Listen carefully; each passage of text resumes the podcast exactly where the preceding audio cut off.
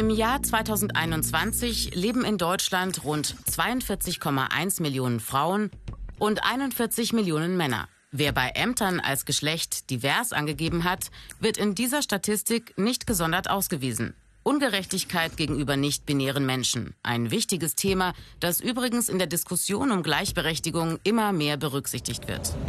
Statistisch gesehen sind Frauen in der Mehrheit. Und trotzdem, sie haben nicht die gleichen Chancen wie Männer. Das zeigt sich in den verschiedensten Lebensbereichen. Ein paar Beispiele. Arbeitswelt, Familie, Politik. Arbeitswelt.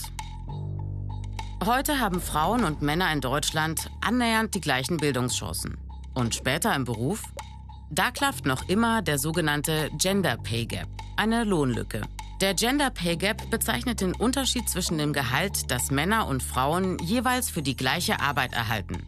Die Zahlen zeigen, Frauen werden auch heute noch schlechter bezahlt als Männer. In Deutschland verdienten Frauen laut Statistischem Bundesamt im Jahr 2020 durchschnittlich 18 Prozent weniger pro Stunde als Männer. Die Lohnlücke in Deutschland ist deutlich größer als im EU-Durchschnitt. Dort sind es 14 Prozent. Zu wenige Frauen außerdem in Führungspositionen. 2019 war nur knapp jede dritte Führungskraft weiblich. Quotenregelungen. Immer wieder eine Diskussion. 2015 ist in Deutschland ein Gesetz in Kraft getreten, das börsennotierte Unternehmen in die Pflicht nimmt mit einer 30-Prozent-Quote in den Aufsichtsräten. Familie. Es geht jedoch nicht nur um den gerechten Lohn im Beruf. In der Familie sind es überwiegend Frauen, die die Hausarbeit stemmen. Eine Arbeit, die nicht bezahlt wird. Mögliche Folgen? Geringere Rente, finanzielle Abhängigkeit, Altersarmut.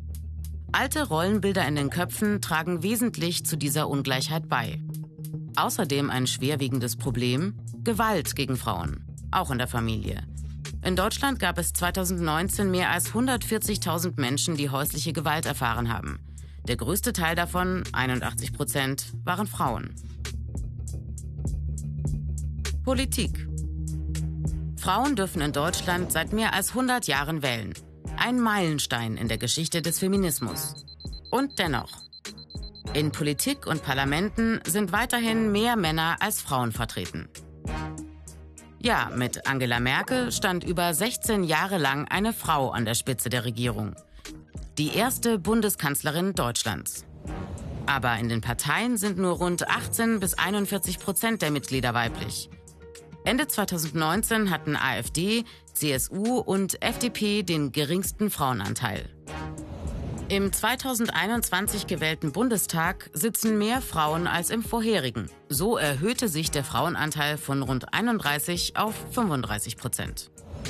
Neue Herausforderung? Die Corona-Pandemie hat Ungleichheiten zum Teil wieder verstärkt. Meistens sind Frauen zu Hause geblieben. Sie haben das Homeschooling begleitet und hatten deutlich mehr Arbeit rund um Kinder und Haushalt. Umso größer ist jetzt die Aufgabe, Gleichberechtigung für alle zu schaffen. Dazu gehören nicht nur gleiche Chancen für Männer und Frauen, sondern auch die Gleichberechtigung aller Geschlechter, aller Menschen.